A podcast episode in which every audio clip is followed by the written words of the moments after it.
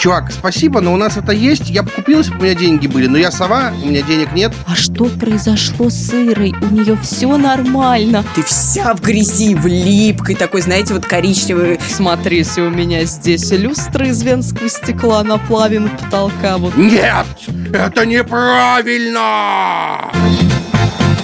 Привет! Вы слушаете подкаст «Кто бы говорил» от Лайфхакера. Здесь мы обсуждаем новости, актуальные темы, советуем фильмы, книги и мудрости всякие. Отвечаем на ваши вопросы. Их можно присылать в наш бот в Телеграме. Называется он «Кто бы говорил». Также заходите в наш чат подкаста Лайфхакера в том же Телеграме. Там мы общаемся. Ну и, конечно же, подписывайтесь, ставьте лайки и звездочки, оставляйте комментарии. Все сделали? Отлично. Теперь начинайте нас слушать. В этом выпуске мы обсуждаем продажу мамонтов, бесячие фразы из детства и немного пофантазируем об отдыхе и поездках. Обсуждать все это будут Полина Накрайникова. Всем приветик. Паш Федоров. И его кот. Привет. Приступим к нашей первой новости. Знаете ли вы, что есть такой онлайн-музей? Называется он «Мини-мюзеум». И собирает он миниатюрные коллекции уникальных артефактов. Там есть аминокислоты из космоса, фрагменты плиток из римских бань, лунные камни, даже бусины, снятые с египетских мумий и много-много-много-много-много всего подобного. И вот тут он начал продавать останки динозавров и мясо мамонта. Откуда, вы спросите, мясо мамонта, Ирина? Ведь мамонтов уже нет. Образец мяса шерстистого мамонта взят из хорошо сохранившейся конечности животного, обнаруженной у реки Индигирка в Сибири. И возраст этой мышечной ткани составляет аж целых 19 тысяч лет. А еще там был продан зуб тернозавра за 14 тысяч долларов, представляете? И вот у меня вопрос такой. Вообще, нормально ли это продавать такое, то есть делать коммерцию на палеонтологии? Как вы думаете? Меня давно не было, и поэтому я начну с козырей. Я начну с э, рассказа, как это работает. Нет, нет, нет. Нет, как это устроено в игре Animal Crossing. Там есть музей, и ты можешь в него сдавать всякие штуки. Типа кости, каменелости. И когда ты сдаешь вторую такую же каменелость, тебе э, сова, которой ты это сдаешь, говорит, чувак, спасибо, но у нас это есть, я бы купил, если бы у меня деньги были, но я сова, у меня денег нет, Поэтому я не могу у тебя купить. Сходи, продай енотам. Ага, хорошо, вот Паш. это, скорее всего, то же самое. Скорее всего, это дублирующиеся экземпляры. Ого. А то есть из этого следует, что в принципе нормально это продавать. Я правильно тебя понимаю? Да, но единственное, надо найти енотов. Все, ладно. Будет Вопрос исчерпан. Но на самом деле я тоже так подумала, что вот какие-то раритетные вещи, которые в единственном экземпляре, вот их лучше всего хранить в музеях, чтобы потомки наши приходили, смотрели, видели, как выглядели древние э, динозавры, мамонты, вот это вот все. А если... Я, извини, ага. а я вот больше думаю о том, а кто все это покупает и как бы зачем. Ну, это есть... был мой второй вопрос, ну ладно, ага. Ну, то есть, я не понимаю, ну, а, допустим, ладно, еще зуб какого-нибудь динозавра, ну, допустим, это может быть даже красиво в какой-нибудь личной коллекции, но кусок мяса мамонта, ну, типа, как это выглядит? Я думаю, что это выглядит, ну, так себе. Наверняка его еще очень сложно хранить, потому что ему требуются специальные условия, чтобы он там не разложился супер как-то сильно. И вот вопрос, как это выглядит? То есть у кого-то дома реально стоит стеклянный шкафчик, в котором висит вот этот вот полутухлый стейк? Или как это выглядит? Я тебе сейчас расскажу. Во-первых, да, меня тоже интересовало, кто вот это все покупает. Потому что я действительно представляю, что ты купил там шматок мяса мамонта. Вот реально там полкило ну, взвесьте мне, так, пожалуйста. Да. И я знаю, у, у нас есть, не мой знакомый, но я знаю, что есть один человек, который достаточно богатый, и у него дома бивни мамонта вроде как есть. Вот, то есть ты заходишь и такой там, опа, ну, то есть это предмет роскоши. То есть а, приходят к тебе такие же высокопоставленные, так скажем, гости, и ты такой, вот смотрите, у меня здесь люстра из венского стекла наплавин потолка, вот здесь у меня а, диван из крокодила, я его в Мозамбике приобрела, вот здесь у меня огромные а, бивни мамонта. Так. Ну, скорее всего, просто люди а, могут себе позволить и покупают, но про как выглядит мясо мамонта. Я тоже подумала, что это шматками покупается килограммами. Я зашла на сайт... То есть ты загуглила? Да, да, да, я зашла на сайт этого музея, и выглядит все это достаточно мило. То есть это, знаешь, такой как... Или как мини-картина, мини-картина или как кулончик. То есть это очень супер минималистично, и там, там частичка просто этого мясца. То есть там прям... А что, вы думали, там прям стейк ну, да, я, я реально... Там берцовая ну, кость. Пойду такой... пообедаю мамонтом. Ну нет, пообедать вряд ли, но в смысле, я думал, что это такой большой кусок, как, знаете, вот э, на рынке вы Хамон приходите... продают. Почему-то у меня сразу была ассоциация с хамоном в Испании такой огромный. Вот. А это нет, это как кулончик выглядит, и, ну, довольно-таки э, минималистично и стильно, что я отметила. Поэтому, когда я прочитала эту новость, подумала, господи, кто это покупает? А когда зашла, посмотрела, такая, ну, я в принципе, наверное, купила. А вот бивень ты бы купила? Биви нет. Зачем? Почему? Ну зачем? Ну зачем? Ну вот у тебя никогда не было тяги вот приукрасить квартиру вот каким-то элементом роскоши? Бивнем? Ну там, я не знаю. Ну, бивнем или вот этой вот люксовой какой-нибудь люстры, про которую ты говорила. Потому что мне всегда интересно было, откуда берется вот эта тяга к такой избыточной роскоши в интерьере. Потому что, ну, мне... Я отношусь к дому как к какому-то функциональному месту. И понятно, что люди, которые могут купить себе кусочек мяса мамонта, наверное, живут не в таких жилищах, как я, и относятся к ним по-другому. Но, тем не менее, мне просто интересно, откуда вот берется это желание м, окружить себя вот, эти, вот этой уникальной роскошью. Было ли у тебя такое, Ира? Нет, у меня такого не было, потому что я, в принципе, как и ты, а, размышляю, но как-то немножко не про дизайн дома. Моя подруга, она встречалась с очень богатым молодым человеком, и он как-то хотел а, купить себе свитер, по-моему, или свитшот за 60 тысяч рублей. Она чуть с ума не сошла от этой цены и сказала, зачем? Ну ты же можешь на это просто сгонять в Европу, это же нормально. А он ей сказал, что у тебя просто нищебродское мышление.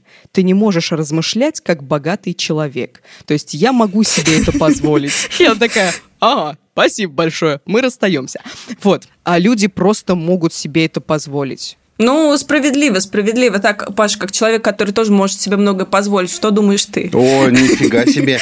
Я, конечно, мамонтов не могу. Смотрите, я человек интеграция. А, во-первых, у нас есть подкаст «Потрачено», и там был выпуск про коллекционирование. И мы там с Родионом Скрябиным обсуждали, что любое коллекционирование, даже банальных комиксов, даже если вы не покупаете какие-то супер эксклюзивные выпуски, это дорогое удовольствие, потому что вы тратите деньги все на свое коллекционирование. Если кто-то коллекционирует вещи возрастом 19 тысяч лет, а, то он будет это покупать, потому что он это коллекционирует. В этом mm-hmm. нет никакого рационального зерна. Просто он коллекционер. А во-вторых, это могут покупать еноты, я напомню. Ну да, я тоже подумала, ну люди же покупают там марки за там... Почему еноты не могут, да? За много-много-много тысяч рублей. А вы что-нибудь купили бы? Вот, Паш, ты коллекционируешь комиксы. Ты любишь комиксы. Так ты э, купил бы какое-нибудь раритетное э, старое-старое издание за много-много тысяч рублев. Мне кажется, он и купил уже. Нет, если бы у меня были деньги, я бы купил с удовольствием. Ну, типа, без проблем, почему есть, я бы купил. Есть у тебя что-то такое, а, какой-то экземпляр, ты думаешь, вот будет у меня столько-то денег свободных, обязательно куплю вот именно это. Есть что-то такое? Ну, я видел э, выпуски Человека-паука с автографом Стэна Ли за 30 тысяч рублей. Я, ну, нет, я могу, я могу постараться выделить 30 тысяч, но меня прям жаба задушит нахрен. Со всеми душами. Это очень много. Полин, а если бы у тебя было 115 тысяч долларов, есть что-то такое, а, чтобы ты купила сразу? Ну, кроме того, что ты отложила бы на подушку, вот это вот все, есть какая-то коллекция? Ты вообще коллекционируешь что-нибудь? Нет, я ничего не коллекционирую. И вообще все коллекционирование в моей жизни закончилось на том, что папа передал мне небольшую коллекцию марок, и я ее храню, но и сама туда ничего не докладываю, потому что, ну, я не очень понимаю сам кайф от коллекционирования. Мне не очень нравится вот этот вот прикол, что, ой, я добыл ценную вещь, и теперь у меня на полочке там на одну вот эту вот э, ценную вещь больше. Но я не разделяю вот этого большого удовольствия. Одно время мне нравилось покупать книги, так как я не успевала прочитать э, все, что я купила, то можно сказать, что это было коллекционирование, потому что они просто стояли на полке. Но, наверное, на этом все. Каждый раз, когда я думаю о том, что у меня было бы 115 тысяч долларов, то, наверное... Свободных. Свободных. Ну, свободных. Но я думаю о том, что э, скорее я бы потратила это, может быть, на одежду или какие-нибудь прикольные приблуды для дома, но вряд ли э, в эти приблуды для дома входят бивни мамонта или редкие комиксы. Но я тоже, кстати, я думала, а что бы я потратила? Я не люблю коллекционировать тоже. Ты как раз сказала про функциональность дома, и что я хотела бы...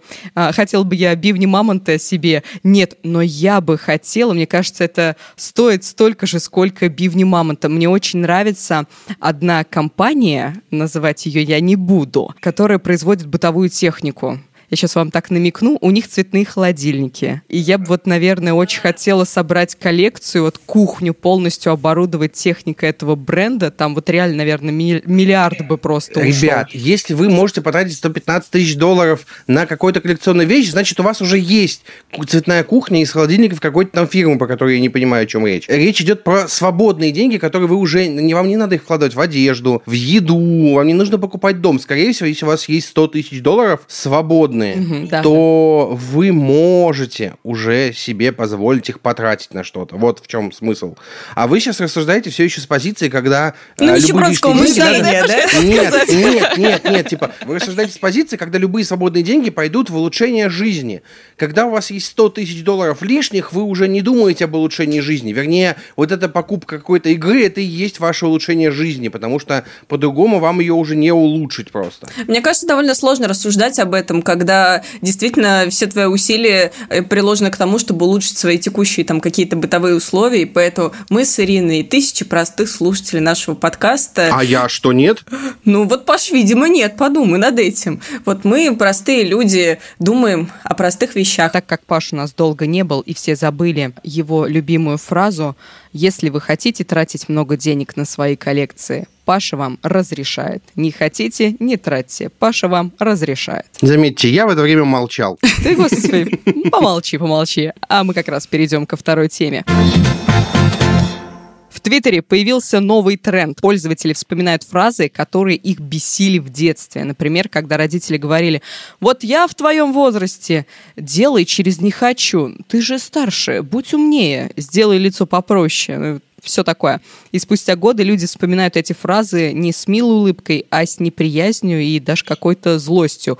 У вас было ли что-то такое? Вспоминаете ли вы какие-то фразы из детства, которые вам говорили родители, а может быть не родители, может быть просто кто-то, может быть училка в школе? Есть у вас что такое? Мне очень повезло с родителями в этом плане, потому что мои родители всегда очень внимательно думали о том, что они мне говорят, и поэтому во многих и во многих моментах, когда а, меня можно было травмировать, а, травматический момент обошел меня стороной. Например, был довольно забавный случай, как а, мы с моей мамой пришли в гости к соседке соседки, у которой была девочка-ровесница, и эта девочка в этот момент э, мыла полы, а мама ругала ее всячески, что ты неправильно моешь полы, ты делаешь то плохо, ты делаешь все плохо. А у меня никогда не ладились отношения с уборкой, у меня вообще было все в этом плане ужасно.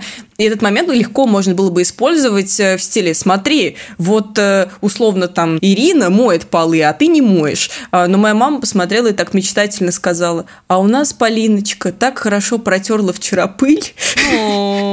Вот, и в этот момент я чувствовала не ущемление, а скорее гордость за то, какой талантливый человек. Хотя, по сути, я, конечно, и полы-то мыть не умела, и даже прибрать свои игрушки не могла. И это очень здорово, потому что это заложило в меня какую-то уверенность в себе. А вот фраза, которая меня по-настоящему бесила, это то, что нужно доедать. Потому что... Да Каждый обед мне нужно было обязательно есть суп по состоянию здоровья, а я ненавидела этот суп, я просто терпеть его не могла. В основном э, на папу ложилась, короче, роль человека, который должен мне этот суп засунуть. И когда обычные уговоры не помогали, он придумал, значит, ухищрение. Он придумал игру в три ложки. Он говорил, давай ты съешь просто три ложки, и я от тебя отстану. Но все время он то забывал считать, то ложка была недостаточно большой, то она была какой-то слишком огромной, это уже не ложка, а половник, а значит, не считается. И в итоге я всегда доедала суп. Он играл в эту игру каждый день. И, конечно, меня в тот момент очень бесила фраза про три ложки, потому что мне хотелось справедливости. Но я думаю, как же это бесило его, какой кошмар.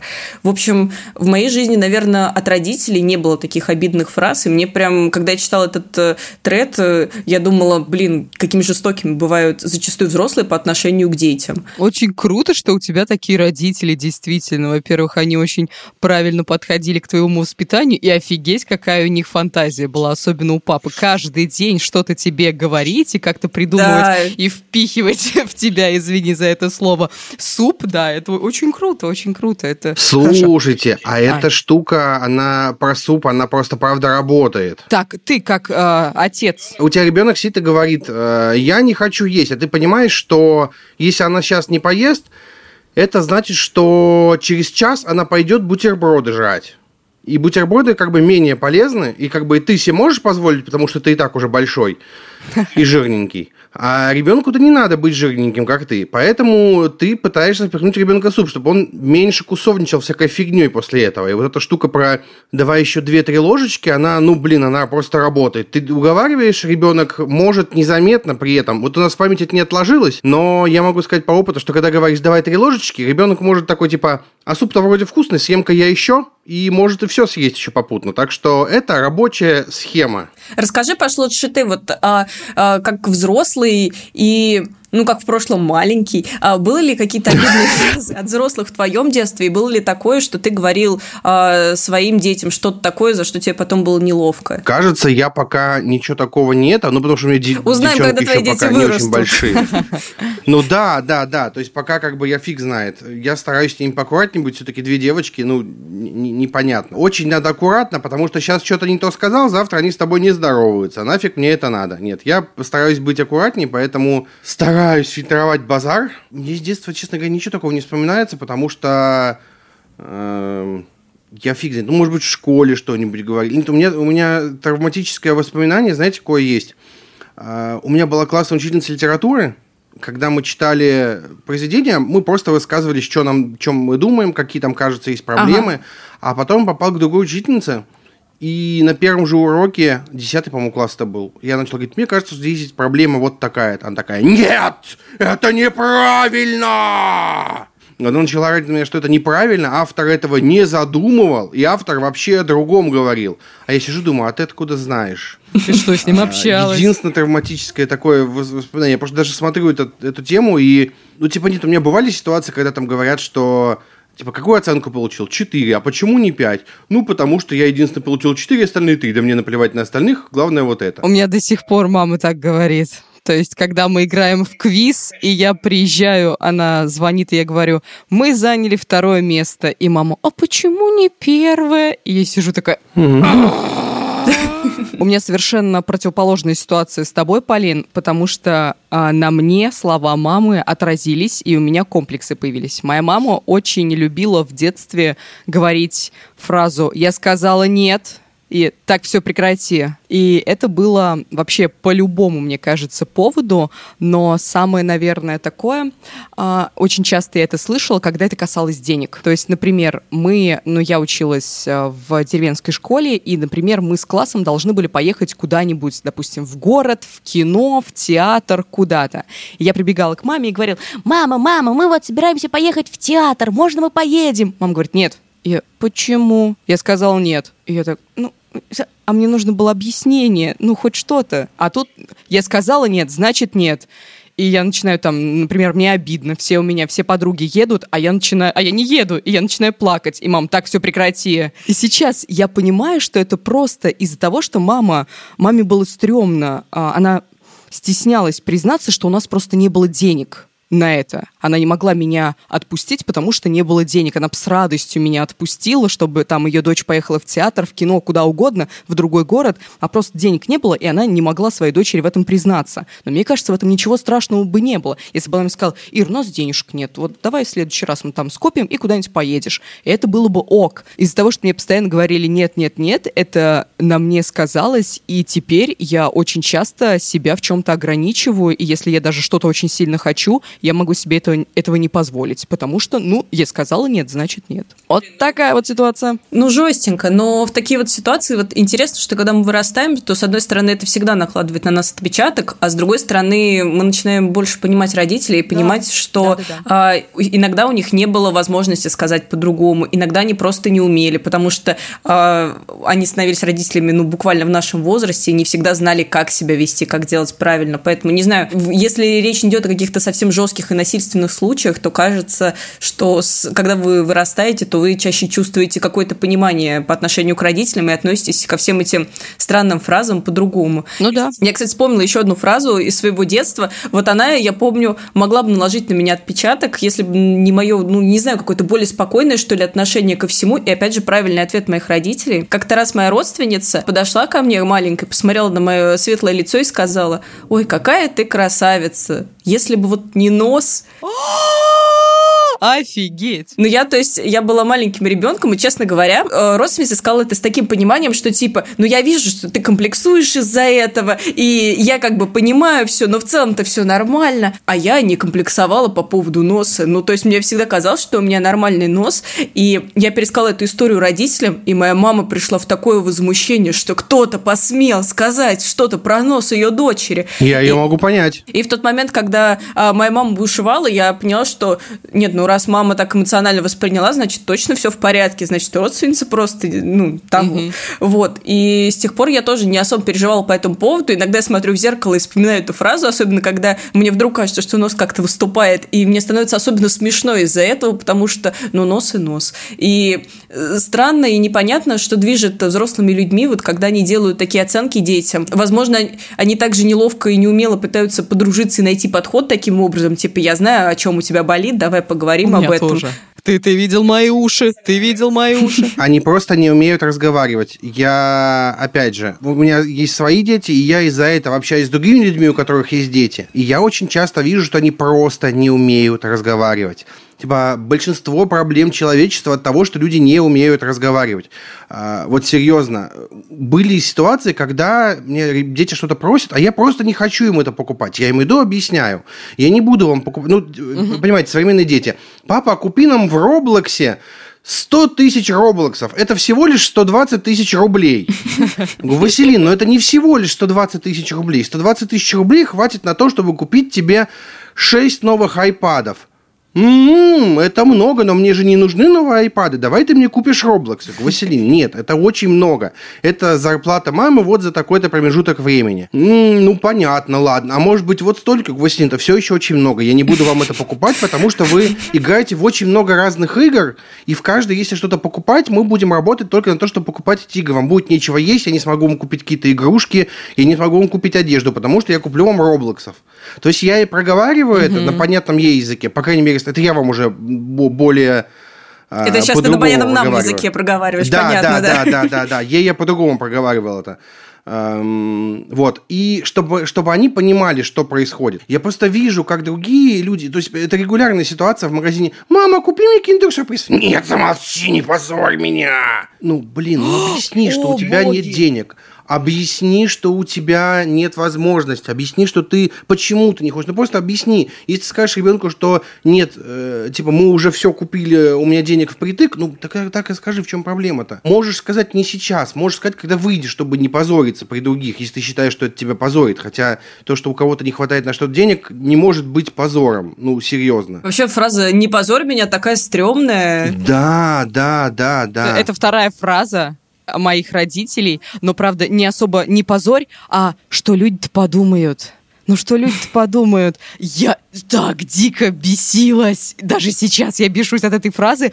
А, почему-то мои родители всегда а, в первую очередь думают о том, что подумают о них какие-то другие люди. Они не думают о том, что они хотят, не думают о своем комфорте, о своих желаниях, вообще о чем-либо. Мы с братом просто очень шумные, и когда мы вместе, мы начинаем там дико угорать, прикалываться, ну, там смеяться, угу. вы в курсе, как я смеюсь, а, это очень громко, и это очень сильно привлекает внимание окружающих. И мама вечно нам говорила и говорит, прекратить себя так вести, ну что люди подумают. Вот. А, а люди тем временем смотрят и думают, думают. Да-да-да. Что? На самом деле нет, люди нормально, адекватно реагируют, все весело. В общем, будущие родители, будущие мамы и папы, будьте внимательнее к детям и к своим словам учитесь разговаривать со своими детьми как со взрослым человеком, как с человеком, который все понимает. И учитесь доверительным отношениям. И, может быть, тогда а ваш ребенок повзрослеет и отвезет вас в отпуск. Вот так вот я перехожу к нашей следующей теме. Моя заграничная фантазия. Такую тему предложил нам партнер этого выпуска МТС. Что, друзья, первый месяц лет у нас позади, второй уже в самом разгаре, границы понемногу открываются, но не для всех, конечно, увы. С огромной долей вероятности до осени мы в Европу не полетим, поэтому, скорее всего, большинство россиян проведут отпуск где? Правильно, на родине. Какие у вас планы на лето, на оставшееся лето? Расскажите мне, пожалуйста. У меня есть план э, сходить в отпуск.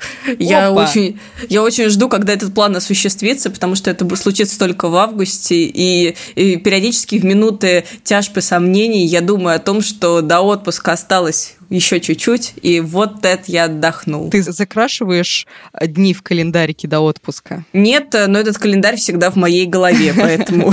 Куда? У тебя есть какие-то планы? Куда ты полетишь, поедешь? Что будешь делать? Я думаю, что поеду в прекрасный город на Волге Самара, навещу своих родственников, и, возможно, поеду в еще один российский город, но пока не знаю какой, потому что у моего лучшего друга будет день рождения, и он хочет отметить его в одном из мест, где он часто бывает э, по работе, и пока никак не может определиться. Каждую Какое неделю это новый это город. Где ну, же я бываю? Ну вот, и поэтому я все жду, когда он наконец определится, я куплю билет, и мы сможем весело отпраздновать его день рождения во время моего отпуска. Это будет просто королевский отдых. Ух, Паша, а у тебя какой королевский отдых? Я этим летом собираюсь ехать никуда.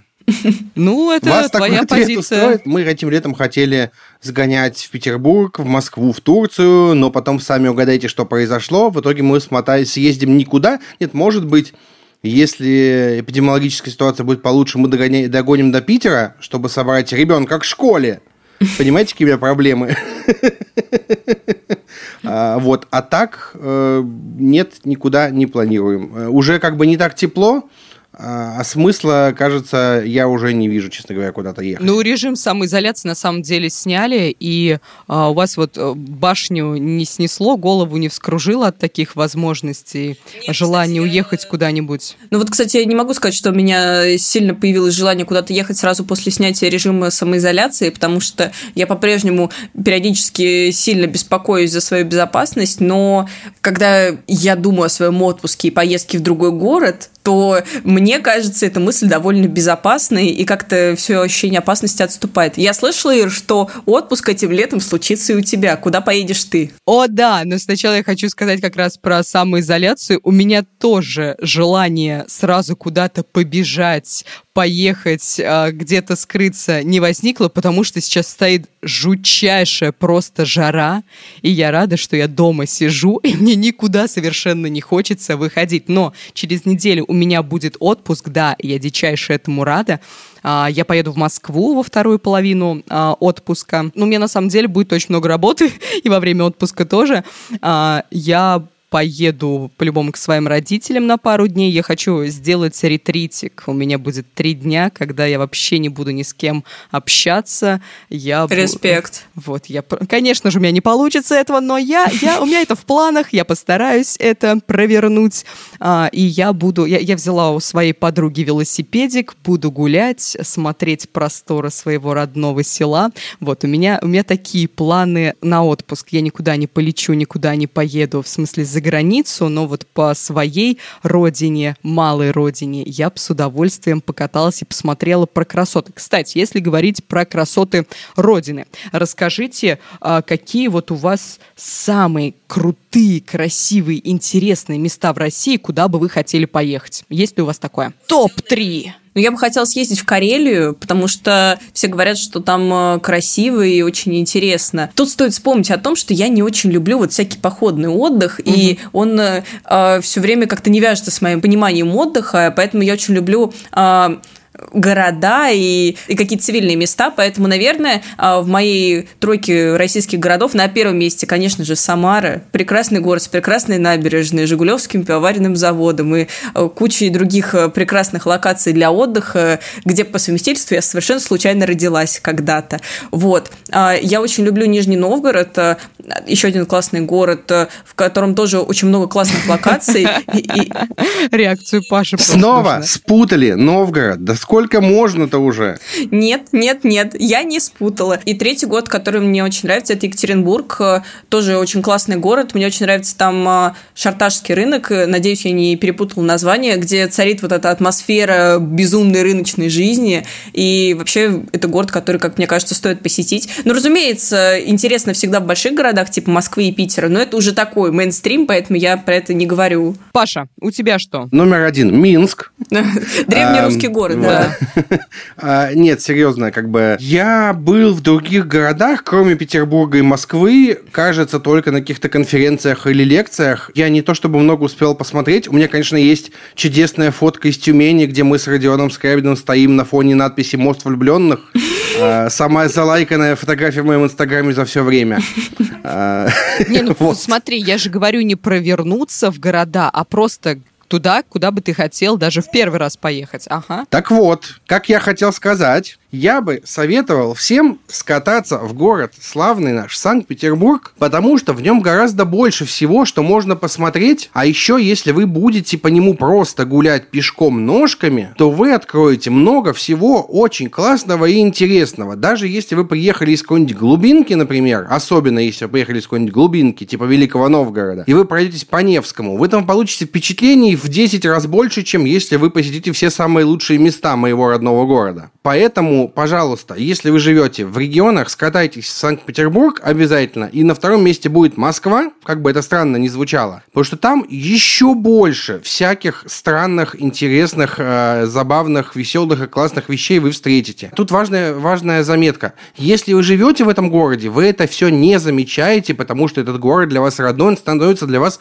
рутиной. Мне, когда кто-то приезжает в Новгород, говорит, вау, у вас тут так красиво так много церквей, так много памятников архитектуры. Я говорю, а что толку-то? Вот лучше бы сделали там развязку и пробок не было. Если вы не живете в Москве и Петербурге, скатайтесь туда, потому что это отличные, большие, красивые, интересные города, где куча всего, что можно посмотреть. И я вам советую не ходить только по музеям. Вот, а если будете в Новгороде, пожалуйста, не ходите в музей льна. Ладно, Все. хорошо. А я хотел... Звучит угрожающе. А я хотел... Там Паша, Паша вас встретит там в музее льна.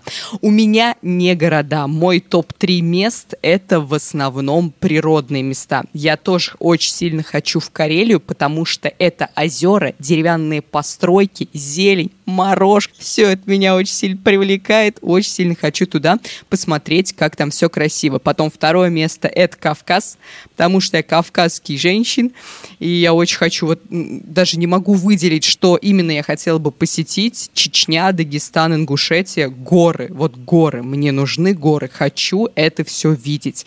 И третье — это плато Путарана, это рядом с Норильском, это возвышенная равнина. Это заповедник, он находится на возвышенной равнине, и он признан памятником ЮНЕСКО. И там очень-очень много озер, лесов и вообще природа, куда не так часто ступала нога человека. И вот это мой топчик, я бы очень сильно хотела туда сгонять. Классный, классный список. Я вспомнил, что 12 лет назад я был в Кабардино-Балкарии, поднимался на подъемнике, само собой, не, не ногами, на гору Чигет, и это офигенно. Так что присоединяюсь к рекомендации Иры про горы. Там очень красиво, и даже фотки, которые я делал тогда на какую-то странную мыльницу, сейчас выглядят офигительно. Так что горы просто must have, must visit, must see. Приезжайте туда. Но большинство моих знакомых, друзей а, очень часто, даже сейчас, просто на выходные гоняют в какие-нибудь леса, поля, просто устраивают себе такие турпоходы. Я уже услышала позицию Полины по по, по поводу такого отдыха. Мы, по-моему, уже как-то разговаривали с вами по поводу глэмпингов, да? Да, да, да. а, вот да. как раз а, это все хорошо, когда не очень долго. Когда ты вот так вот приехал, а, если в моем случае, то с удочкой немножко порыбачил, а потом обратно домой к идеальному домашнему душу, кроватке и вот этому вот всему. Вот тогда это отдых. А какие у тебя были, как раз ты говоришь, вот идеальный отдых, вот это все душ, кроватка, а были какие-нибудь у тебя ситуации в путешествии, путешествии, когда тебе было супер дискомфортно просто? Есть ли что-то такое, какая-нибудь история? Это было не путешествие. Я ездила на молодежный форум в Самарской области. Я ездила туда по работе, но так как э, это все было на природе, на озерах, то это была такая природа и отдых. И жили мы в палатках. И тогда я, в общем-то, вкусила все радости полевой жизни, потому что после первого же сна в палатке у меня очень сильно заболела спина. Это было просто невыносимо. Я не могла разогнуться. Душ там был тоже полевой. Это когда, э, значит, вы толпой женщин заходите в гигантскую палатку с душем, периодически вода отрубается улыбалась, и забегал какой-то мужичок с краном и говорил, сейчас все будет. Ужас и ты стоишь какой. просто и, и смотришь на все это и чувствуешь себя вот еще более раздетой, чем ты, в общем-то, есть. Вот. И это просто было ужасно. А самое стрёмное было то, что нам не повезло с погодой. Все время форума шел дикий ливень и дождь. И даже несмотря на то, что я ходила в резиновых сапогах по колено, я все время была в грязище. И вот ты только-только сходила в душ, вот ты чистенькая, свеженькая. Ты выходишь на улицу, добежать до палатки, и ты вся в грязи, в липкой такой, знаете, вот коричневые твои штаны, волосы, лицо, прям... И поэтому все время, когда я вспоминаю отдых на природе, я в первую очередь очередь вспоминаю вот эти моменты, думаю о том, что но все-таки дома как-то покомфортнее. Вот, ну, конечно, были и более позитивные поездки на природу в моей жизни, но вот та оставила на мне, наверное, самое неизгладимое впечатление. Паша, а у тебя было что-то в поездках, даже не на природу, просто в какой-то город, как, с какими-нибудь э, трудными что-то ситуациями? Что-то было. Что-то, с какими-нибудь трудными ситуациями ты справлялся? У нас была история, когда мы с Родионом приехали в Белгород, по-моему, заходим в гостиницу, ну, типа, дают ключ от номера, я захожу, ну, номер, типа, ну, тесненький, ну, кровать маленькая, ну, типа, ну, окей, ну, вот пригласили. А потом присылает Родион видео из своего номера, а у него прихожая больше, чем весь мой номер, кровать больше раз в пять, наверное, и вообще очень супер комфортно мы сходили, ну, ребятам написали, типа, ребят, кажется, тут что-то не то. Они такие, ой, да, да, что-то как-то кто-то ошибся. Самое стыдное было, знаете что, на самом деле? Когда мы потом э, встретились с другими спикерами, я начал рассказывать эту историю, и один чувак говорит, а какой номер? Я говорю, вот такой-то он. Я там живу теперь. Я ему сказал, ну, чувак, тебе не повезло. Да. Ужасно, ужасно. Нет, ну там вопрос был в том, что как бы а, там кровать была уже, чем я. Вот, а, поэтому я бы там просто не смог жить в любом случае. Ну, понятно. А, ну я вспомнила, кстати, еще одну проблему. У меня были проблемы в поездках со связью, причем абсолютно дурацкие. В Самаре, чтобы вы понимали, есть вот две стороны Волги. На одной находится Самара, а на другую все ездят э, отдыхать, жарить шашлыки и вот это вот все. И когда мы с друзьями собираемся в Самару и едем за Волгу, то мы, значит, все тусим, и тут такое международное, можно сказать, единение. Но у меня есть друг, про которого я уже упоминала, и чей день рождения я хочу отпраздновать в своем отпуске, который работает на разъясной работе. Он э, довольно часто не может присоединиться к нам, и он постоянно звонит на эти вечеринки, и как будто бы присутствует с нами по видеосвязи. И в этот момент я всегда очень радуюсь, когда есть возможность с ним поговорить, потому что с ним очень весело, и он, правда, как такой, знаете, онлайн-дружок, э, который вроде бы со всеми говорит тосты, со всеми болтает, и, в общем-то, присутствует практически как настоящий. И вот моменты, когда лагает связь сегодня не может присоединиться, я ужасно бешусь. Или когда, знаете, вот его лицо такое все в пикселях, квадратное, размазалось на стоп-кадре во время какой-то очень смешной истории. Это так портит впечатление, но сразу ощущение, что это не в 2020, а 1820, я не знаю, году, и сразу нет вот этого вот ощущения диджитал-вечеринки. О, digital. У меня на самом деле тоже проблемы а, с, со связью в путешествиях, которые меня дико бесят, но у меня немножко другое. Я постоянно должна постить э, в Инстаграм все в сторис себе, чтобы а, мои подписчики, мои друзья видели ту же самую красоту, которую я сейчас вижу. И, возможно, да, это немножко смешно и кому-то непонятно, но мы с подругами ездили в Дюссельдорф два года назад, и я постоянно все постила, постоянно все постила, а потом мы заехали на одну квартиру, и так получилось, что у меня почему-то интернет не работал, связь не работала вообще, и все, я пропала, я не могла ничего себе в Инстаграм пулять.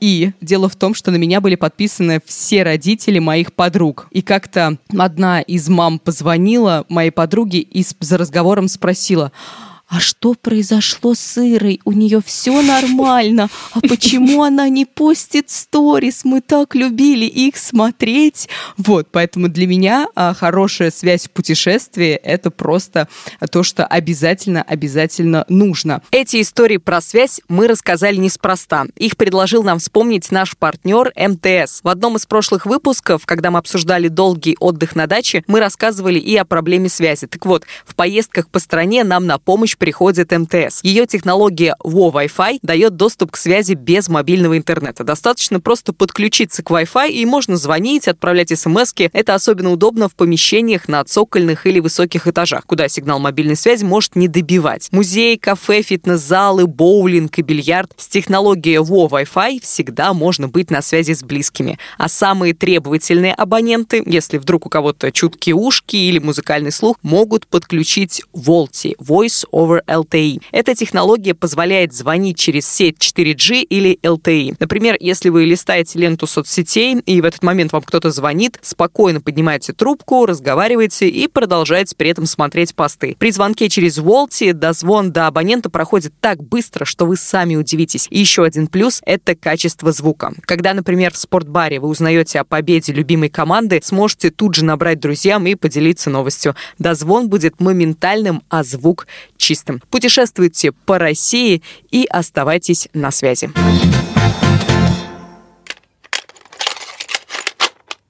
Приветствую вас, э, мои любимые подкастеры. Я хочу вас спросить, как э, бороться со стрессом, ведь э, впереди экзамены, и большая часть от успешного результата зависит именно от эм, эмоционального состояния как избежать волнений, как справиться с волнением и не завалить экзамен или какую-то важную встречу. Все просто, не волнуйся. Да, О, да, это, это то же самое, как если вы плачете, вы можете не плакать.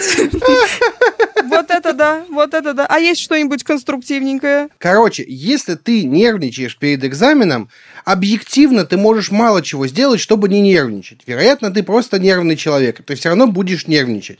Поэтому нужно просто постараться выяснить, почему именно из-за чего конкретно ты нервничаешь. Абстрактное «я нервничаю из-за экзаменов» — это фигня на самом деле. У волнения всегда есть какая-то другая причина, она более конкретная обычно. И надо постараться поискать ее. Возможно, это что-то, что можно пофиксить или сделать так, чтобы ты волновался чуть поменьше. Потому что в целом волноваться ты не перестанешь, конечно же. Волнение — это нормально. Волнение — это выброс адреналина.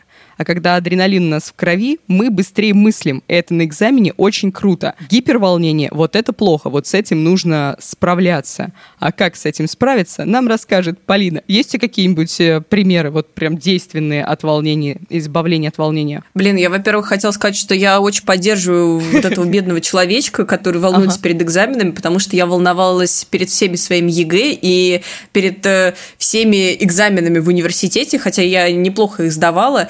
Ну, ну, короче, паника перед экзаменом это прям про меня всегда история. Я была из тех людей, которые все время очень паникуют и такие, я ничего не сдам, а потом сдавали и всех бесили. Вот. А, ну, короче, что помогало мне? Во-первых, это опять же осознание, что, ну, скорее всего, раз вы боитесь, вы боитесь не просто там, что вы списать не сможете, а вы боитесь, что вы не сдадите. Ну, mm-hmm. скорее всего, страх-то у вас такой. Это осознание, что произойдет, если я не сдам. В случае с ЕГЭ меня немного успокаивало то, что в целом я смогу пересдать, я могу поступить в какое-то другое образовательное учреждение, где это не потребуется, или, может быть, э, просто пойду работать, например. А такая мысль немного меня как-то держала в узде. В университете на кону было гораздо больше, потому что я получала три стипендии, и на тот момент э, все эти три стипендии в сумме равнялись, ну, такой средней зарплате в городе, поэтому вот это для меня было настоящим шоком и паникой. Я, правда, очень боялась потерять все из-за плохих оценок, потому что это срезало бы сразу все мои творческие и научные достижения. Я готовилась к экзаменам так же, как к публичным выступлениям. Ну, так как я училась на гуманитарном факультете, то тут нужно понять, что технические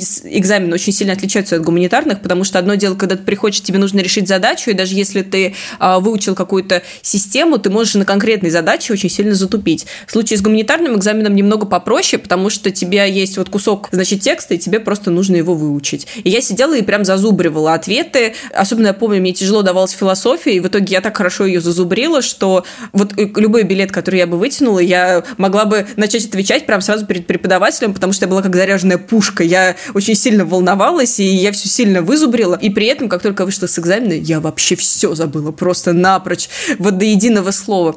Зубрежка. А вторая штука, которая мне помогала на экзаменах, это написание шпаргалок. Во-первых, это очень успокаивает, потому что ты так думаешь, ну, у меня здесь будет какая-то штука, которая меня подстрахует. Во-вторых, когда ты пишешь шпаргалки от руки, ты действительно лучше запоминаешь материал, и даже если ты работаешь на компьютере, то ты все равно структурируешь текст, сокращаешь и так или иначе запоминаешь его. В-третьих, лайфхак, шпаргалку можно на экзамены не брать, потому что их можно просто использовать как метод самоуспокоения. Но я вообще-то иногда брала. А я постоянно брал. Да, и это тоже неплохо успокаивало меня на экзаменах, вот, потому что когда у тебя есть небольшая страховка, то как-то попроще. Вот, короче, моя методика была такой, и еще э, важная штука во всех стрессовых периодах, после каждого экзамена, который я сдавала, даже если я сдавала его не так, как мне бы хотелось, я всегда устраивала для себя праздник, потому что я пострадала, я помучилась, и у меня есть вознаграждение. И мысль об этом вознаграждении грела меня в минуты, когда мне было особенно тяжело во время экзамена, и я знала, что однажды это закончится, и меня ждет пицца, и все будет хорошо, и, ну, как-то это, знаете, примеряет с жизнью и со всеми сложностями. Вот, короче, такие, вот такие советики. Да, круто, круто, спасибо большое.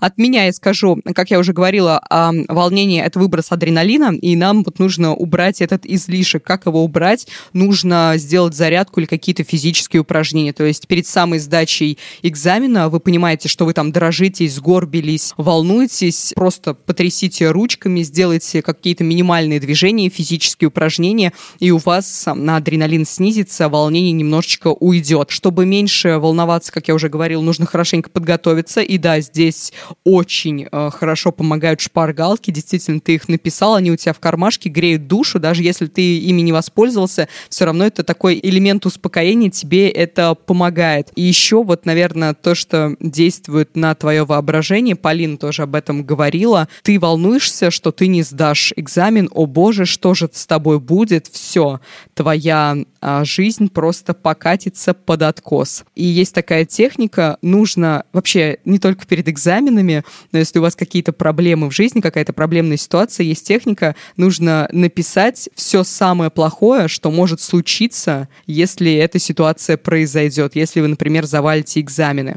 Вы написали все по пунктам, там от самого лайтового до самого ужасного, а потом вы пишете, как вы с этим справляетесь. И если у вас есть план на случай самых ужасных последствий, которых мы вам не желаем, конечно же, он вам поможет, вам действительно будет спокойнее. Вы такие, а, ну я знаю, ну будет, будет, я знаю, как с этим справиться. И вы заметите, как вам станет от этого легче.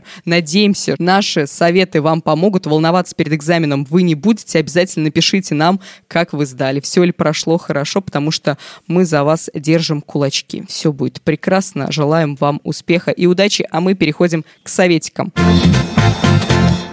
Что мы советуем на этой неделе? Что вы посмотрели, почитали, куда сходили, кого поймали? Кого поймали, Паша?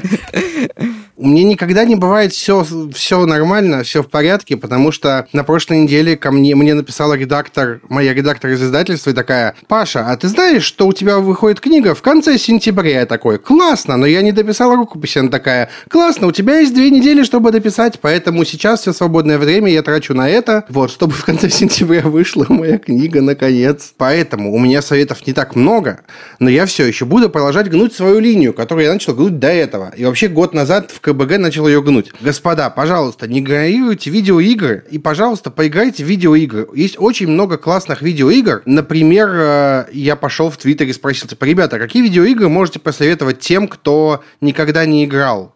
Ни во что. И мне выдали миллион советов всяких разных, очень много всего интересного. Есть игры на любой вкус, пожалуйста, попробуйте. А я после покупки PlayStation успел пройти игру с названием Marvel Spider-Man, кто бы сомневался, конечно.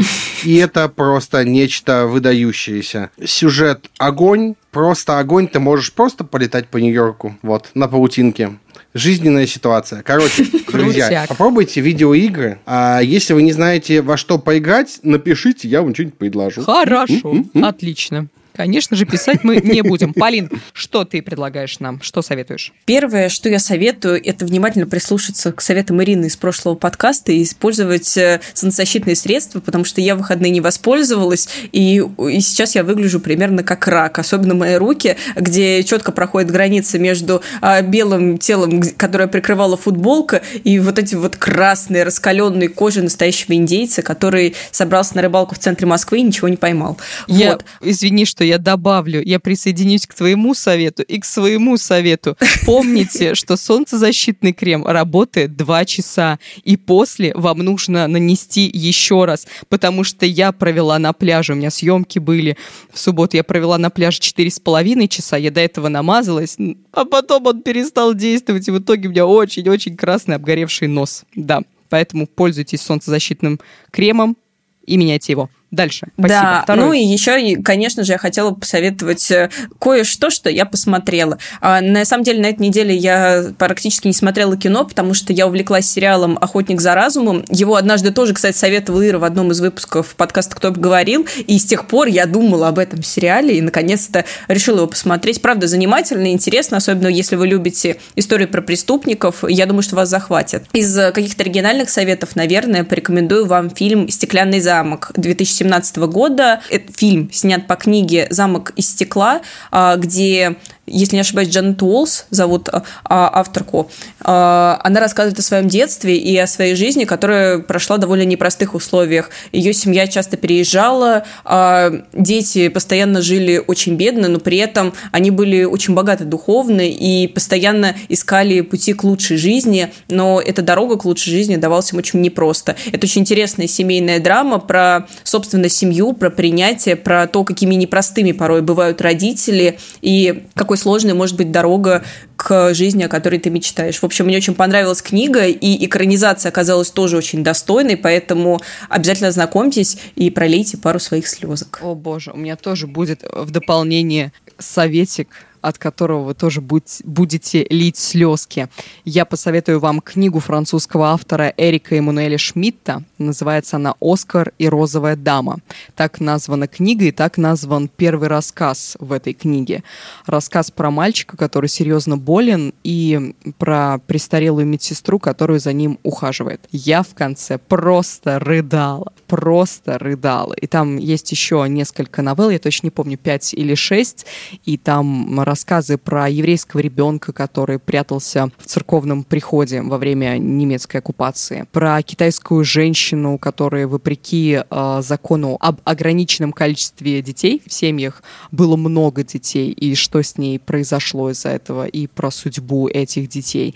И книга очень добрая, очень светлая, с такой ноткой грустинки, и она наполнит вас верой в людей, любовью и добротой. Обязательно почитайте или послушайте, она в аудиоварианте тоже есть. Эрик Эммануэль Шмидт, Оскар и Розовая дама. Вот это мой советик на этой неделе. Спасибо большое, что слушали нас. Надеюсь, вы воспользуетесь нашими советами. Кому-то они помогут. И если это так, пишите нам, пишите в наш чат, который появился в нашем Телеграме. Называется он «Подкаст лайфхакера». Ссылочка обязательно в описании будет. Вступайте, мы там обсуждаем новые выпуски, всякие разные темы, на вопросы ваши отвечаем. Присоединяйтесь прямо сейчас, будем рады. Также не забывайте подписываться на наши подкасты, например, на подкаст «Смотритель», который ведет наш кинокритик Алексей Хромов. Он рассказывает о кино, подсказывает, на какие фильмы стоит обратить внимание, от каких лучше держаться подальше. Ну и вообще, слушайте нас, слушайте нас везде, везде слушайте нас, комментируйте, ставьте лайки и звездочки. И, конечно же, присылайте свои вопросы в Телеграм, наш Телеграм-бот, который называется «Кто бы говорил». У нас очень давно не было выпуска, посвященного исключительно вашим вопросам. Мы очень ждем их. Присылайте, будем отвечать и говорить. На этом все. Всем пока. Спасибо, что слушали. Пока. До связи. Thank you.